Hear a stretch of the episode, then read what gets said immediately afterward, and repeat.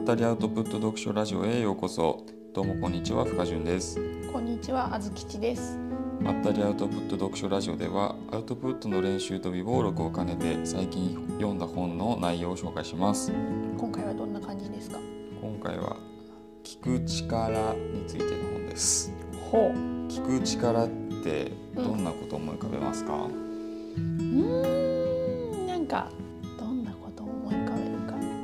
技術必要そうだなっていうのは思いますね。相手が気持ちよく話してもらう、相手に気持ちよく話してもらうとか、ううんんと話してもらいたいことを的確に話してもらえるようなうんうんワードを使ったり、雰囲気を作ったりとかっていうのが必要なのかなって思ったりします。世間一般で言われる、まあ、聞く力ってねうん。一時期流行ったこともありましたけど、うんうんうんまあ、そういうイメージだよね。うん。そうだね。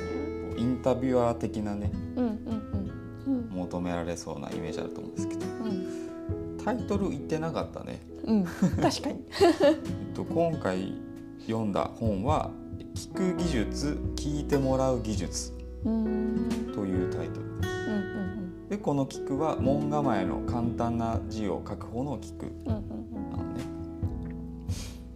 この本で取り上げている問題意識としては、うん。まあ、世間一般に聞く力うん。門構えの方の聞くっていうのが不足しているよねっていうのをうん。あのなんだな問題意識として持ってるので。え。著者の人は臨床心理士。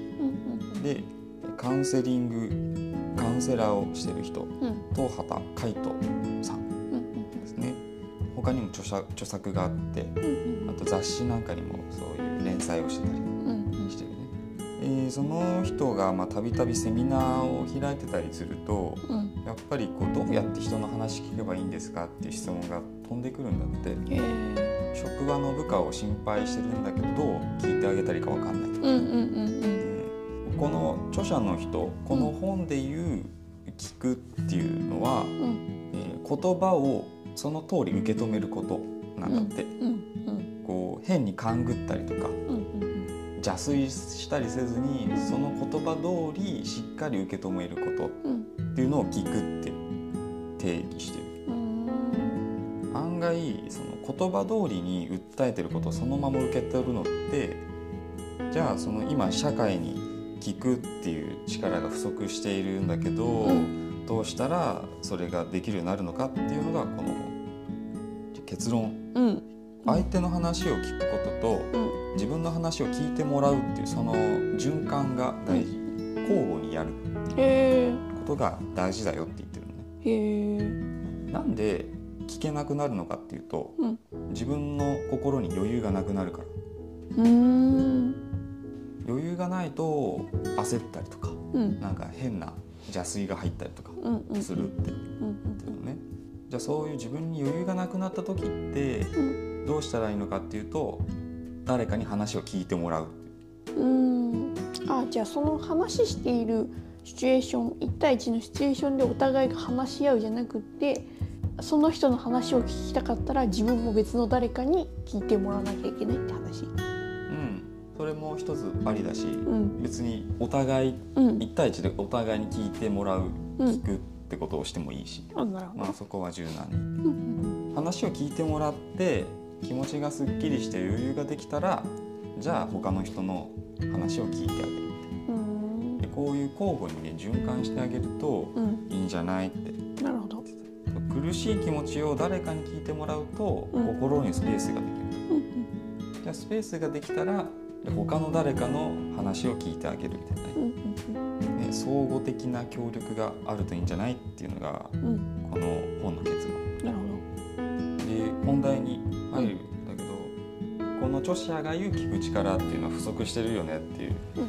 お話をしてるしてるんだけど、うん。とはいえ普段はみんな聞くことができてるよって。ちょっとした軽い、ね、心のストレスっていうのは実は日常生活で普段の人同士でやれ行われていることだ例えばなんか愚痴を聞いてもらうとかさうん。なんか相談するとかうん。えそういうのを日常的にやってるわけじゃない。うん。それが細々とした心のケアになってるってうん言って、うん。それこそが聞く聞いてもらうっていううんうん。その循環が起きてるよね。でカウンセリングはそこに専門知識を加えたようなうん。活動になってる悩みを聞いてもらうこと自体がケアになってるから、うん。実は日常生活の人生相談とかとうん。専門的なカウンセリングで境界が曖昧なんだよねって話だったりとあかーしてる、うん。うん、なぜなら日常的に悩みを聞くうんっていうのはみんなやってることだから。うん。うん。やっぱりこう聞いてもらえてないとかね。こう落ち込んでるって時はやっぱ孤独感を感じていると。うん。でその孤独感っていうのは結構心のダメージが大きくて、うんまあ最終的にカウンセリングルームとか病院に行くぐらいにもなっていくと、うん。それだけ重要なことなんだよって話。うん。うん。普段の人同士でケアをし合ってるって実は学問的に提唱されてることらしくてあのヘルスケアシステム理論っていうのがえー。あるんだって。社会の中には、えーケアをするうーんグループが3つありますと。うん一つは専門セクターっうんていう分類。これは医者とかカウンセラーとかん。専門的に勉強した人、うん。もう一つが民族セクター。うん。これは民間療法とかね。なんか占い師とかアロマセラピストとかはいはいはい。そういうやつ。3つ目が結構なあの影響を占めているのが民間セクター。普通の一般人の人たちのことね通の人同士で行うケアなんだけどこれがうん。社会の大部分を占めている、うん。うん、ケアうんになると。こう最終的な治療の方針とか意思決定を下すのはうん。本人でね。うん。確かに。で本人はまあ民間セクターに所属するわけ。ようんうん。一般人として。専門家が出てくるっていうのは、まあ、普通の人が治療に手を負えなくなってだからやっぱり普通の人同士でこう悩みを聞いてあげるっていうのは重要だよねっていう話には戻ってくるのね。うんなるほどねうんでその悩みを聞く心のケアの基本、うんまあ、相手の辛さに対する共感っていうのが、ま、根本にあるよねうんうんと、うん、それ辛いねとかそういう感じの会話っていうのが、まあ、心のケアの根本になる、ただしうん。相手の愚痴とかねを聞くには自分自身の辛さが解消してやる必要があると、うん。うんうん自分自身の辛さとこう重ねてうん。自分が気持ちがね辛くなったりとかするから。うんうんだからつ辛かったらまずは聞いてもらうのが大事だよね、うんうん。話にまた戻ってくるのね、うんうん。そう自分が辛いのか相手の辛さなのか見分けがつかなかったりとかね。で聞ける体力がなければ聞いてもらう必要があるうんという話、何か思うことはありますか？一人暮らしの人が急にメンタルをやられたり逆にその人が誰かと住むようになってメンタルが安定するっていうのは、うん。こういう作用が人に聞いてもらえるっていう作用が起こるからうん。発生することなのかなとかちょっと思ったりした。かもね。孤独感っていうのが根本にあるんだろうね。うんうんもらえないで孤独を感じるうんうんうん。で孤独を感じてメンタルが落ち込む。うんうん自分の話をするとか聞いてもらえるっていうのは、ん。そういう人とのつながりが感じやすいのかなってうん。思うんだよね。あなるほどね。うん、誰にうん話を聞いてもらえばいいのかなうんうんうん。っていうところで、まあ、まずは第三者から聞いてもらったらいいんじゃない第三者。うん、例えば当事者同士でなんか不満を持ち合ってたりとかねうん。する場合が、まあ、職場とかでああったりするのかなうんうん。よくあるのかなって思うんだけど、まあ、当事者同士で話し合うとちょっとね険悪にバチバチになりがちだから、うん。冷静に話し合えない、うん。まあよく考えてみたらなんか嫌いな上司に「お前のことが嫌いだ」っていう愚痴は言えないよね、確かに。まあ、想像しやすいと思うんだけど、うん。そういう時に同僚に聞いてもらうとかね。なぜなら中立性があると。うん。うんフラットな立場で話聞けるし、うん。えー、と当事者同士だと、うん。まあ、相手のことがまあ嫌いだったりね苦手だったりすると敵に見えてしまうと。うん。だからうまくね対話ができない。うん。あとこれは心理学の専門用語なんだけど転移っていう現象が起きちゃうのね、うん。どういう字？うん転職の転にうん。移動の移、ではいはいはい。転移っていう。のうん。えっ、となんだろう上司が、まあ、お父さんと同じくらいの年代の男性だったとすると、ででその部下の当人はお父さんは昔厳しくてめちゃめちゃ怒鳴られた記憶があると、そうするとその人は上司に対して嫌なイメージを持つのね上司の人は何もしてないんだよ。うん。うんただ同じお父さんと同じような年代で男の人と、うん。こんな感じ転移って。なるほどね。あ自分のしんどかった経験を当てはめちゃう、うんうんうんまあ、逆にポジティブな場合もあるんだけど、うめちゃめちゃいいお父さんだったかな、うん。同じような人を見るといい人だって思っちゃうとか、まあ、うん。そういうパターンもあるんだけど、うん。うん、当事者同士だとこう、まあ、冷静に客観的に話しない話しづらいってことね。自分の過去の気持ちを当てはめちゃったりとかもする、また第三者っていろんな種類が実はあるんだよ。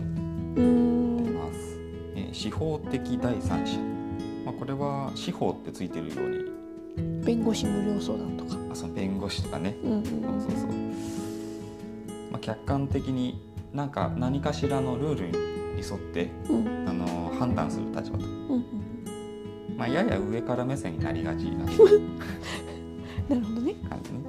でもう一つが仲裁的第三者。これはなんか例に上がってたのは紛争地域とかうん。戦争してる国同士の仲介に入る交渉人とか。はいはいはいはい。そういう感じの立場の人。うんうん。当事者の間に入って問題解決するうん。ちょっとやや状況に入り込むような人うん。うん著者がおすすめしてるのが最後の友人的第三者っていう立場の人に聞いてもらうといいんじゃない？ってうん。言ってるのね。で当事者同士のなんか険悪な関係から、えー距離を置いたような立場の人。で間接的にね、まあ、こう愚痴を聞いてもらうっていうようなことしかまあ実際にはできないので現実問題は解決しないと。なんかまあ当事者同士の、ん。当事者の人のうん。なんか裏側の気持ちを話聞けたりとかね。はいはいはい。本音をはや話しやすかったりするわけよ。うん。当事者じゃないからね、まあ、あの利害関係なくね話を聞けるうん。とこういう人にボロッと本音を話して気持ちをすっきりさせた方がいいんじゃないっていう。うん。そんな感じ。うん。第三者にまず聞いてもらった方がうん。やりやすいんじゃないって。いうなんか心当たりあったりする？循環してないな。聞いてもらってばっかかもしれない。心の余裕があるからぜひ聞聞きたいけどね。突然ですけども、はい。まあ、昭和おじさんのうん「俺も若い頃は」って武勇伝はん。どういう印象を持つかな、うっざまた始まったよって。おじさん武勇伝は昔の時代を役に立ってた。うん。というとというとこれもある種の共感だった。当時は。うん。苦労を共有する。うんうん見方を感じられ感じやすいしうん。っていう感じのケアになってた、俺も若い頃は同じようなことを経験したぞ。うん。でこれとなんか同じような機能を持つうん。ものがあってそれが自助グループ。うん。自助グループは聞いたことある。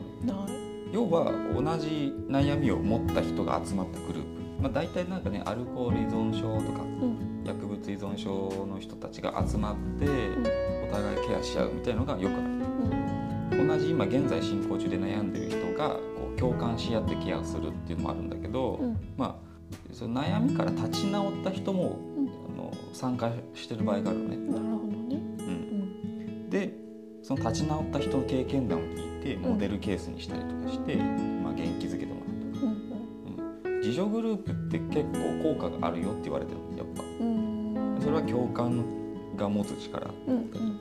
そう同じ悩み同士でまあこうねコミュニティを持ってあの孤独感を和らげるとか、そういう効果があるとでそういう自助グループとおじさんの武勇伝は意外と同じ機能があったんじゃない？っ て役に立ってるのかな？今は役に立ってないのよ。うん。